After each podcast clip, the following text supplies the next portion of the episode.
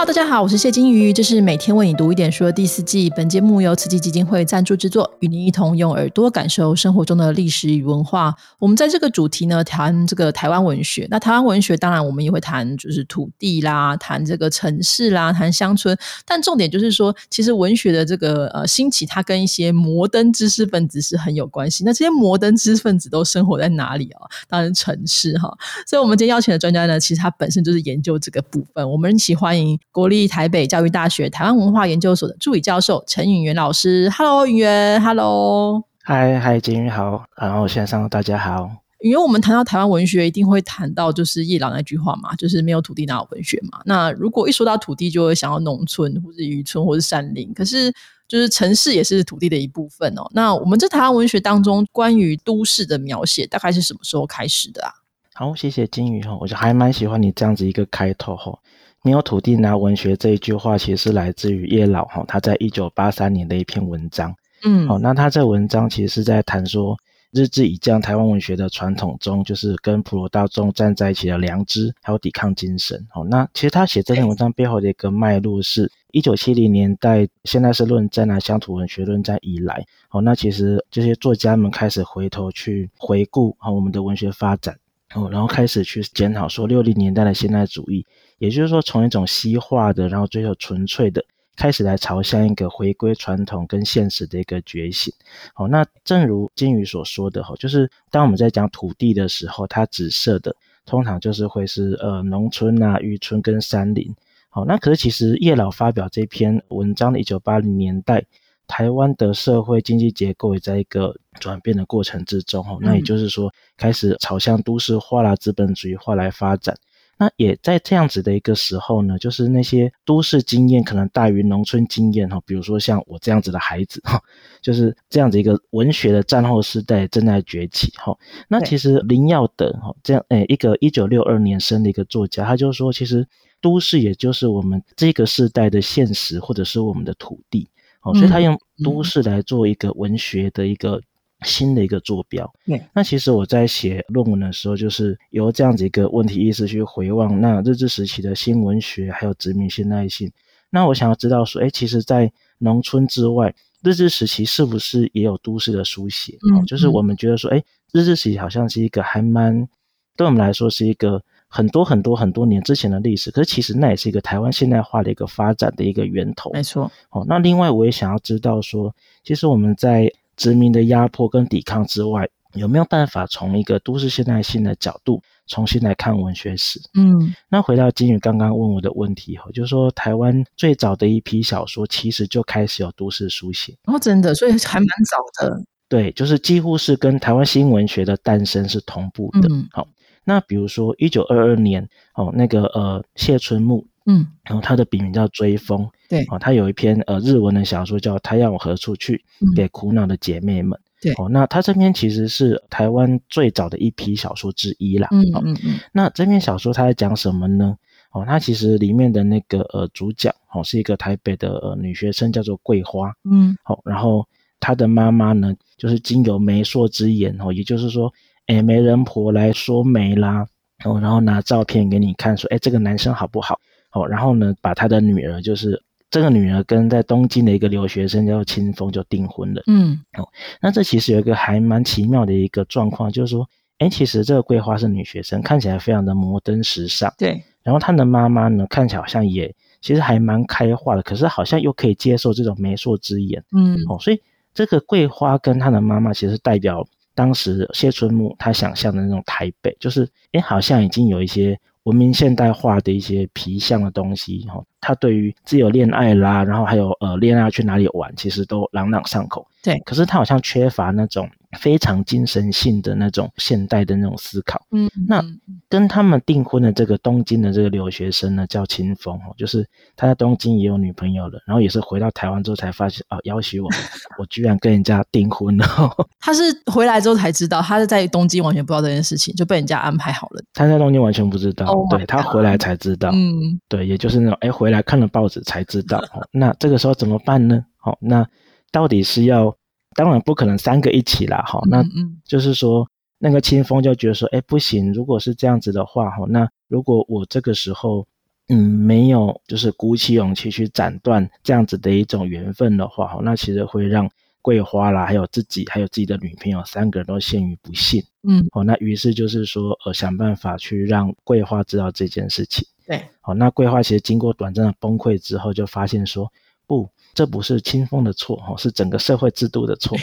就是说，哎，整个台湾不知道有多少个姐妹们，就是在这样子一种制度中哭泣。那好，我要去东京念书，然后为台湾的妇女们带回改革的烽火。哦，其实那个时候的那种。启蒙式的这种小说很多都长这个样子的，就是它有一种非常强烈的理念。对，哦，那其实相较于那种好像已经现代化，但是那种封建传统还是根深蒂固的台北，那他们想象的东京其实是一个自由开化文明的一个象征。嗯，这样子的一种就是台北跟东京哦，就是岛都哦跟帝国的首都帝都这样子的一种二元的那种图示，大概就变成是。整个二三零年代台湾的那种都市书写的一个基本的架构啦，所以，我们大致上可以说，当然就是旧文学这些呃汉诗啦，或是在清朝的时候，可能关于比如关于府城这些描写其实是多的哈。但是新文学的部分，可以说一开始就是跟城市有很大的关系。对，那尤其是台北，其实台北应该是当时算是现代化最快速的城市。那我们的作家怎么去写台北，或是他们就是觉得台北很棒，或是很厌恶的地方在哪些地方？好，谢谢金鱼哈。那其实，在二三零年代的时候，写台北的这种小说还不是那么的多哈。其实相对来说，写东京好像稍微多一些些。那可是如果如果东京多，嗯，对啊，就是因为有些东京的留学生嘛，他们就很很爱写在东京的生活。对，那台北的基本上就是。嗯，对台北都会有一些些距离了，好，嗯，那我觉得说，如果我们不把范围限缩在台北的话，而是我们谈都市，好，嗯，那我们大概可以观察到说，二三零年代写到都市的小说，很多都是在写那种失业者，对，从一个破败的农村，然后往都市去流动，哦，然后他会羡慕那个都市的繁华，可是都市的繁华并不是可以跟他们共有的啦，我觉得他们只能望着那种。漂亮的洋楼啦，然后看着那个戏院的那种很灿烂的灯光啦，但是自己好像是没有办法去享受的。嗯，那比如说我们可以举一下，有一个叫林克夫，他有一篇叫做《阿芝》的故事，哈，它里面就讲到说，就是那个路旁啊，就是矗立着一座摩登式的洋楼，那后面有一个用磨薄薄的木板去构造成的一个庞大的建筑物，那这个是一个印刷的工厂。嗯。然后呢，一排一排的围墙围着，然后严密到还跟刑务所没有什么两样。哦，那刑务所当然就是监狱嘛。就是说对于这些比较底层的，或者说从乡村然后流动来的这些普罗大众而言，都市其实是一个对他们来说，我觉得与其说眷恋或厌恶，不如说是憧憬，但是同时会有一种非常高的一种相对剥夺感。嗯，好，那其实。与这个相对的，就是我觉得比较直接的去写到台北，细腻去写台北，写都市的哦。那我这边可能举两篇小说吧。嗯，好，那呃，有一九三六年的朱点人的《秋信》，还有同一年发表的王世良的《十字路》。嗯，好，那这两篇其实都写到一九三五年时政四十周年台湾博览会。哈，那也许我们在这一题先讲《秋信》。嗯，好，那《十字路》留待等一下再来讲。好，然后朱点这个《秋信》呢，它里面的主角是一个。呃，叫斗文先生，哦，那他其实是一个古典文人呐。那他十九岁就中秀才，哦，其实是少年得志，对，哦，然后在福台衙工作，嗯，那二十七岁的时候呢，台湾改立，也就是说，台湾本来是清朝统治。然后后来变成是日本统治了。对，那日本统治了怎么办呢？他自己觉得说啊，我的仕途好像无望了，所以他就去隐居起来。嗯，哦，那一直到一九三五年，哦，就是呃日本统治台湾四十年的时候，在台北办了一个非常盛大的一个博览会的时候，嗯，哦，他才再重新回到台北。OK，哦，那他作为一个古典文人，他其实是很想去看看，哦，因为听到呃邻居们好像都一窝蜂的跑去，哦，然后。邻居们口中的台北好像跟他记忆中不太一样，他很想去，可是他又觉得说，哎，不行，我有那个我知识分子的一个一个骄傲，我不能就是在那个改朝换代之后，我又跑去看那种东西，是的，所以他偷偷摸摸的坐火车去。哦，那他偷偷摸摸坐火车去的时候，就是他就怕人家看到了哈，然后他见到火车的时候，他变得很奇怪，因为大家都穿那种台湾衫呐，或者是西式的洋服啦、和服，然后之后他穿那种好像是古装剧跑来的奇怪的人哦，就是那种黑色的晚帽啦，然后汉汉服啦，然后还绑一个那个辫子哈，然后大家都在笑他，哦，所以他其实他的那种搭火车现代性体验其实是非常糟糕的，而且他听到火车的声音还。觉得非常害怕，因为他没有做过这样子的一种现代的一种机械物。嗯，那他就是搭着火车要来台北。哦，那那个火车经过那个蒙甲的时候，然后他听到那个在播音哦，那他听到哎，他以为是 manga 哦，可是其实已经是用日文哦变成是万华的 manga。嗯，哦，那他有点搞混了。然后进到台北之后呢，他发现说，哎，以前非常熟悉的台北城城墙拆了。那城门上面也挂着那种博览会的宣传哈，所以他这个在小说里面就写到说，斗文先生好像失了舵的孤舟，不知道该划到哪里去好。台北的地理早已经夺去了他昔日的记忆，哦，也就是说他在他应该要最熟悉的地方迷路了。嗯，好，后来他到那个第一文化设施馆去参观一个教育展哦，然后又觉得受到了侮辱哦，因为诶他看不懂日文，然后旁边的学生好像在笑他。那他这个时候就觉得说啊，本来是最熟悉的地方，可是却变得这么的陌生哦。那这个时候怎么办呢？他要去找他人生中的顶点哦，就是少年得志以前年轻的时候工作那府台雅。嗯，那本来想说，哎，应该就在附近而已。可是那个人力车夫呢，却说啊，来啦，我载你去。好，然后就载了他到植物园。嗯，好，那他想说，哎，到底为什么是植物园呢？是因为他年轻的时候工作那府台雅，其实，哎，后来呢？他有一段时间变成是台湾总督府，就是在我们的总统府还没有盖起来的时候，嗯嗯，他其实有一段时间是作为总督府，嗯，后来总统府盖起来之后呢，本来的那府台呀，它就是也被拆掉了，然后盖起了工会堂，也就是现在的中山堂，对，好，那那个呃府台呀的那个一部分的那建筑，它就是被挪到植物园，好，然后去当做某种古迹展示物啦，对，好，那在小说的最后呢，它其实就是。看着这样子的一个好像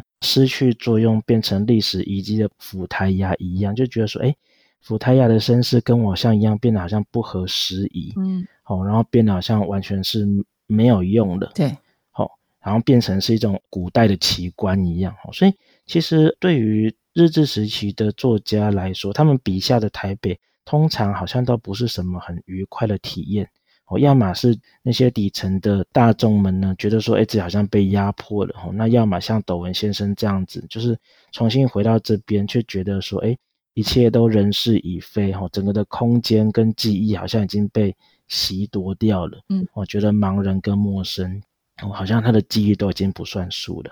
所以这其实是当时就是日本时代的这些作家的一个感叹，就是说当时他们看到的台北其实是新旧交杂啦。嗯，我们现在想象中的台北都觉得，嗯，就是应该要是最新的嘛。可是没有他们在他们的想象当中，当时的时代的一个氛围就是现代跟这个过去会重叠哈。那我们跳稍微跳一下，就是说，假如说那相对来说，他们去看到这个日本，就看到这个东京的时候，尤其这些文艺青年，你刚刚讲他们对东京其实很熟悉，他们有什么样的感受啊？那其实到了东京哈，就是诶，我这边可以举几篇作品了哈。其实一开始的留学生青年，像杨云平哦，他有写过一篇叫做《咖喱饭》。嗯，好，那这个咖喱饭是一九二七年写的。嗯，那这篇咖喱饭呢，我都跟学生说，这应该是台湾文学史上面最难吃的咖喱饭哦，因为它是一颗一颗吃。好，那为什么会这样？一颗一颗吃什么意思？因为那个时候他是到咖啡店去吃咖喱饭。可是咖啡店呢，就是说对于一个殖民地来的穷青年来说，其实是一件奢侈的事情哦。而且咖啡店会有女妓，哦，他觉得说那那个有点像是对，就是有点嗯声色场所的感觉。好，所以他那个呃小说里面就写到说，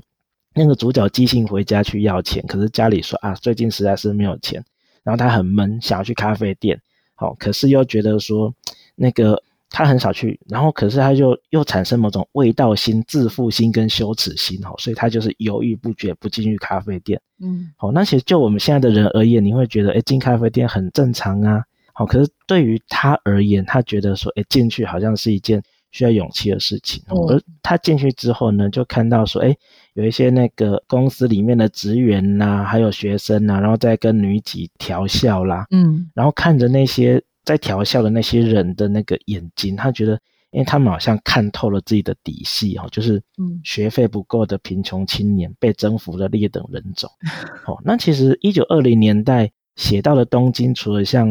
谢春木的那种好像是呃文明开化的地方，同时他们也会有那种非常强的觉得，诶，这种地方是一种知识分子或者是严肃人不应该进去的。哦，可能到了三零年代，其实台湾的文学家。就是开始有了一些些的转变，他们的笔下也出现一些的文学青年呐。嗯，哦，那这种文学青年呢，跟二零年代我们在谈台湾文化协会啦，哦，或者说一些社会运动的那种热血的社运青年跟愤青其实不太一样。对，哦，那如果说那些愤青他们在意的是整个的社会啦、国族啦好的那种命运，哦，那这些文青们呢，其实一种比较是。内向性的个人主义的，然后想要去追求那种文学跟艺术跟恋爱。嗯，好，那如果要举例来说的话，那个在东京的一个台湾艺术研究会，好的吴永福啦，或者是张文环，以及后来参加的翁闹，大家都是这样子的人。哦，那他们笔下的东京就跟前面杨云平那种很难吃咖喱饭不太一样的，就是他们都想要留在东京，嗯，不想回到台湾。诶，为什么？因为东京对他们来说。嗯，东京对他们来说是一个文明啊、摩登、知识跟自由。可是回到台湾嘞，台湾就是一个黑暗、残酷跟封建的地方。好，那我们来，我们来举一篇呃那个小说来看哈，就是诶，吴永福有一篇叫做《手语体》。嗯，好，那里面有一个就是叙事者我，嗯，跟他的朋友 S 青年。对，好，那这个 S 青年呢，他就是他的头想留在东京，可是家里面呢。一直写信来给他，我叫他回家，想要他的身体。对对，那为什么要叫他回家？就是叫他回家结婚呐，继承家业啦。好，那当然，就我们现在的清贫世代而言，会觉得说，哦，有家业可以继承，超棒的哦。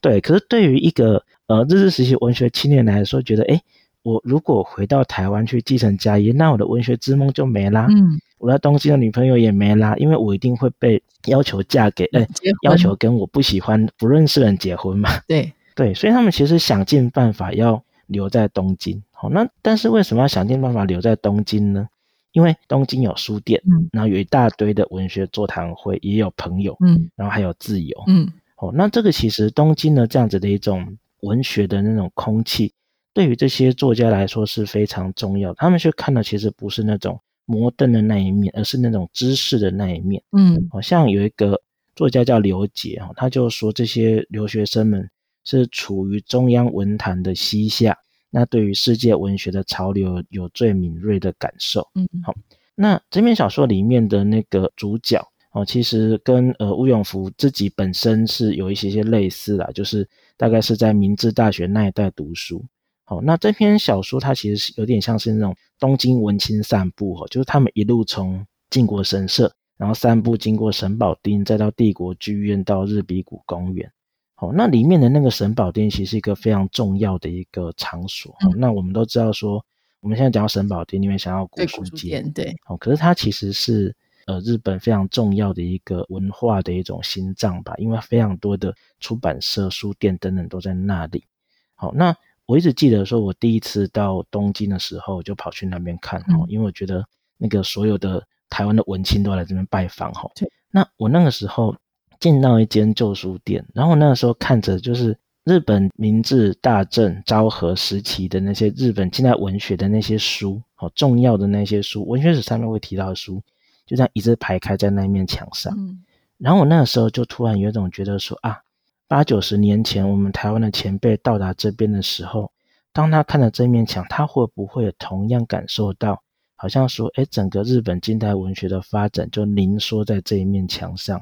而感觉到自己非常非常的渺小。嗯，可是我觉得还蛮有趣的是说。这些文学家们跟这些书的距离，又是在一个伸手可及的一个范围。嗯，也就是说，只要你愿意，你就可以把它拿来读。你读了，它就变成你的养分。嗯，而且如果你写，有一天说不定你可以成为他们的一员。也就是当时的呃文学家有一种进军中央文坛的这样子的一种向往啦。对，而且这样子的一种书店，它也不只是说看到日本的近代文学而已，而是当时西洋各种的最新的文学潮流都会传播过来，然后翻译，哦，所以这个地方东京会被当成是一个。西洋文明的转介地，哦，也是东亚文化的发心地，所以对他们来说，其实吸引力非常非常的大，哈。所以这些小说里面都呈现出那种，就是啊，我我就不想回到台湾，因为我回到台湾什么都没有，我要留在东京，东京才可以继续去维持我的文青的生活。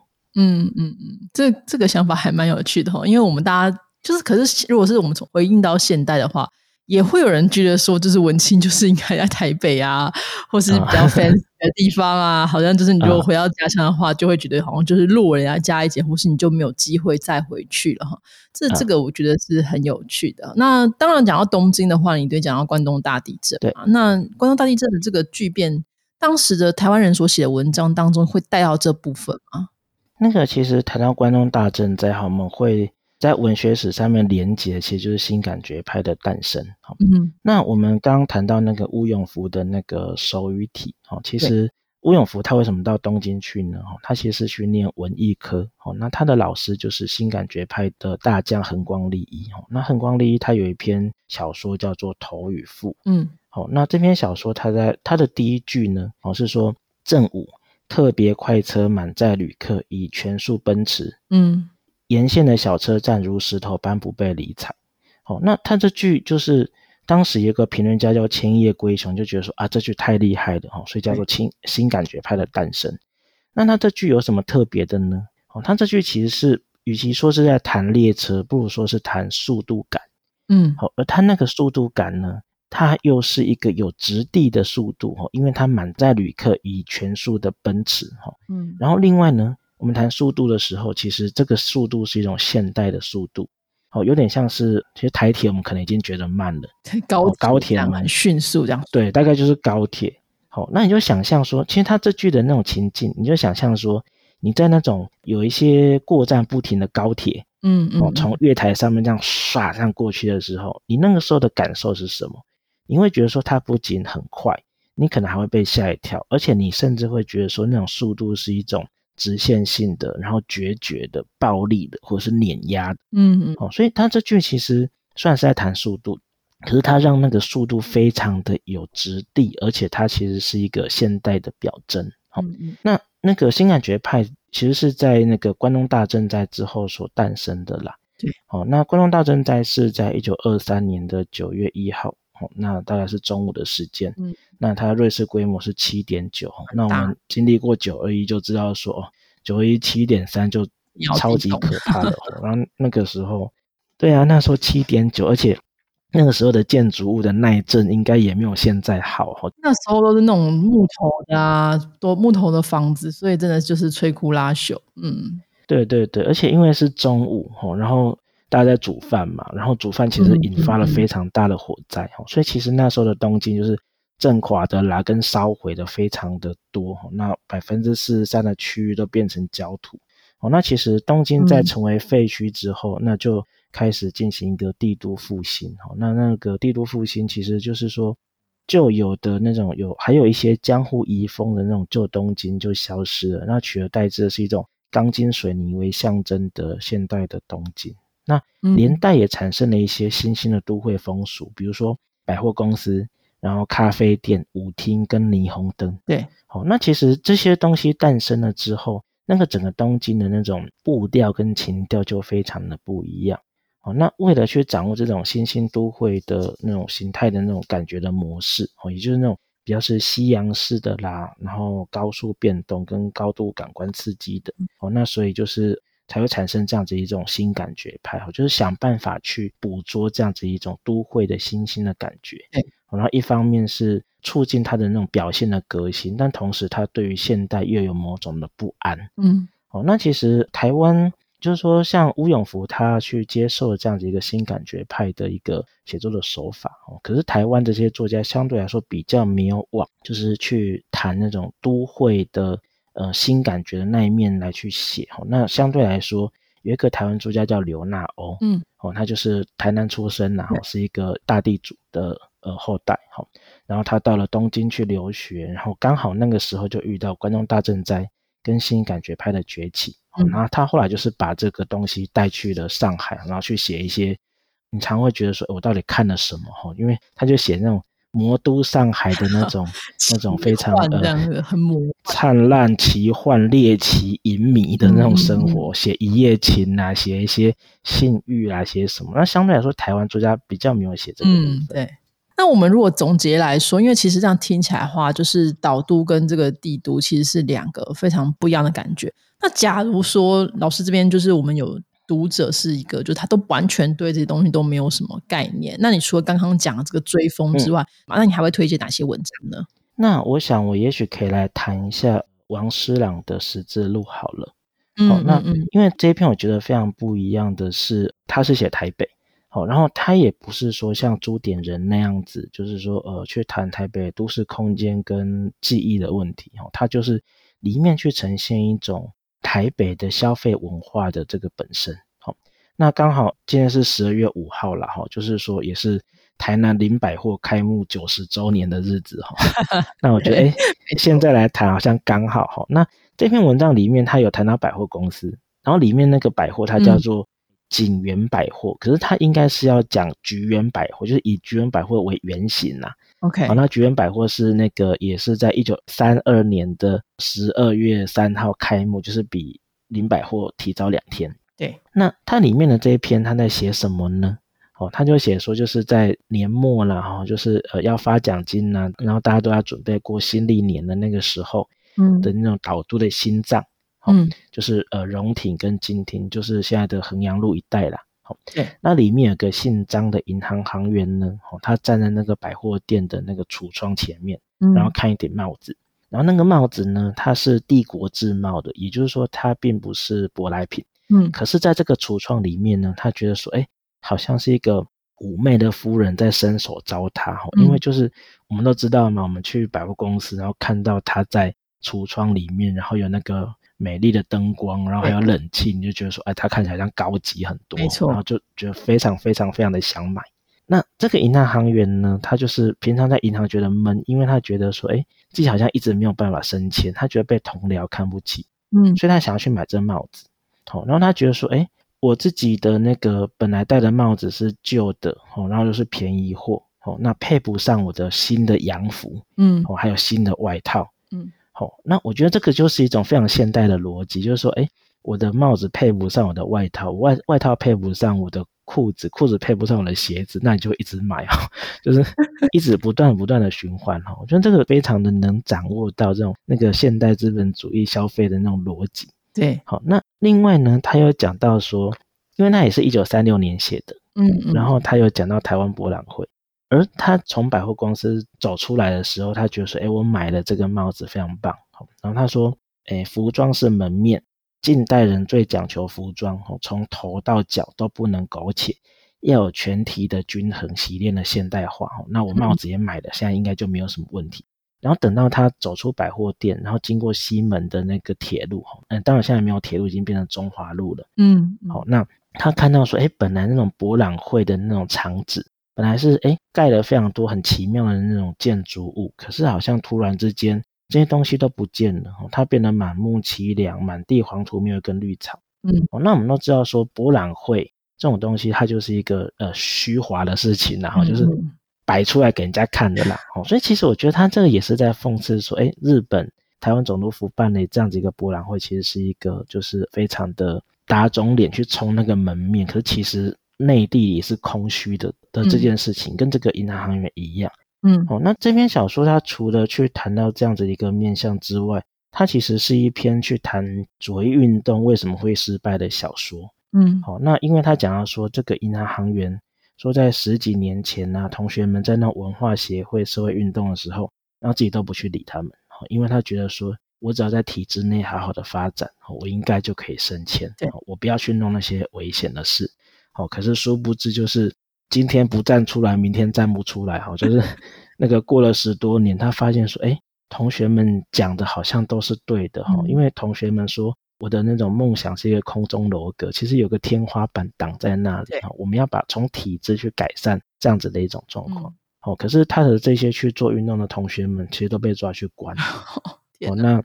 对，因为他们参加左翼运动嘛，哦，然后关了几年。对对，然后关完出来之后，发现说，哎，整个的台湾变得完全的不一样。嗯，哦，因为它里面就讲到说，就是说，哎，出来之后，然后那个大道城也变了，然后博览会也在办，哈，就是好像是一个资本主义、帝国主义已经完全胜利的状况。嗯，哦，那这些失败的主义知识分子可以怎么办？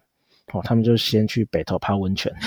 哦，然后里面讲说那个浴池像是罗马皇宫一样，哈，等等等等。然后去大道城散步呢，哦，说那个这个新兴的近代化的路上堵进的台湾人世街，嗯，几年之间已经是高楼林立、电光闪烁，照跟白昼一样。对，好，然后人们呢，就是在人丛中，好像在波光电海里面荡漾，就是哎，连大稻城都变成这个样子。哦，那除了这个之外，他们他们还可以干嘛？哦，就是去咖啡店找那种像电影明星的女几去排遣寂寞。嗯。他就是一个主义知识分子挫败之后，好像只能把自己投入这种资本主义的逻辑里面去寄托自身，然后就是他们已经对对对，就已经完全失去了任何的活动的空间。好，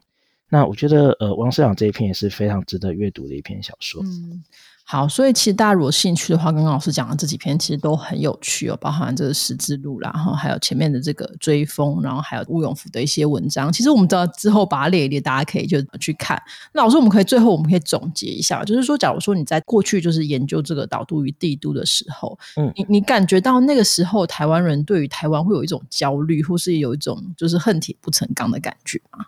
焦虑或恨铁不成钢，哦，我想当然是有的啦。哦，就是说，即使他们笔下谈的好像都是这种非常繁华、摩登的都市，哈，可是从刚刚的这几篇，我们也可以看到，说都市好像是一种对于台湾人来说，好像是一种追寻梦想或者是映照自身的那种镜子。哦，那追寻梦想，你说像追风台往何处去，或者我们讲另外一篇送报夫，他们到东京去都是要去带回某种。启蒙的，或者说左翼运动去做组织的，嗯的那样子的一种方法，然后回来去改善台湾的帝国主义压迫、资本主义压迫的那种状况，嗯，好，又或者是说像朱点人的这种小说去探索，哎，都市它是什么？它其实是一种把旧有的东西全部都刨掉，然后去覆盖上一个新的、不同的一种逻辑，然后导致说。你看，完全失去了根，以及你自己的记忆，嗯，哦，又或者是说，呃，还蛮多小说家所提到的，它虽然这么的繁华，但是台湾人可以享受吗？哈，或者说底层阶级的台湾人可以享受吗？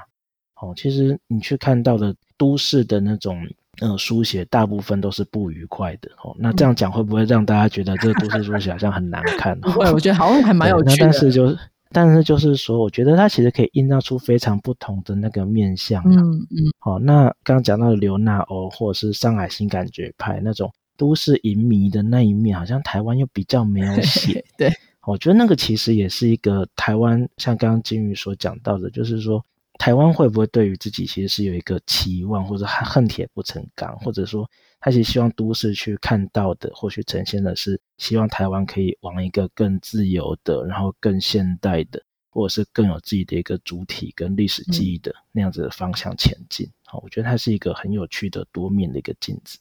好的，大家如果听完之后，应该会觉得说，哇，这支时期的台湾的关于都市，不管是关于东京、关于上海、关于台北，其实都有很多不一样的想象跟不一样的风貌。那如果大家有兴趣的话，也都可以找把这些书、这些文章找来读一读。我觉得你应该会，哎，这跟我们现在所流行的这些，哎，关于饮食的文学啦，关于城市里面的这些，呃，琐碎事情的风格，其实是不一样，但真都是我们的台湾文学史的部分，哈。那我们今天就非常谢谢语言老师的分享喽，谢谢老师。好，谢谢吉宇，谢谢大家。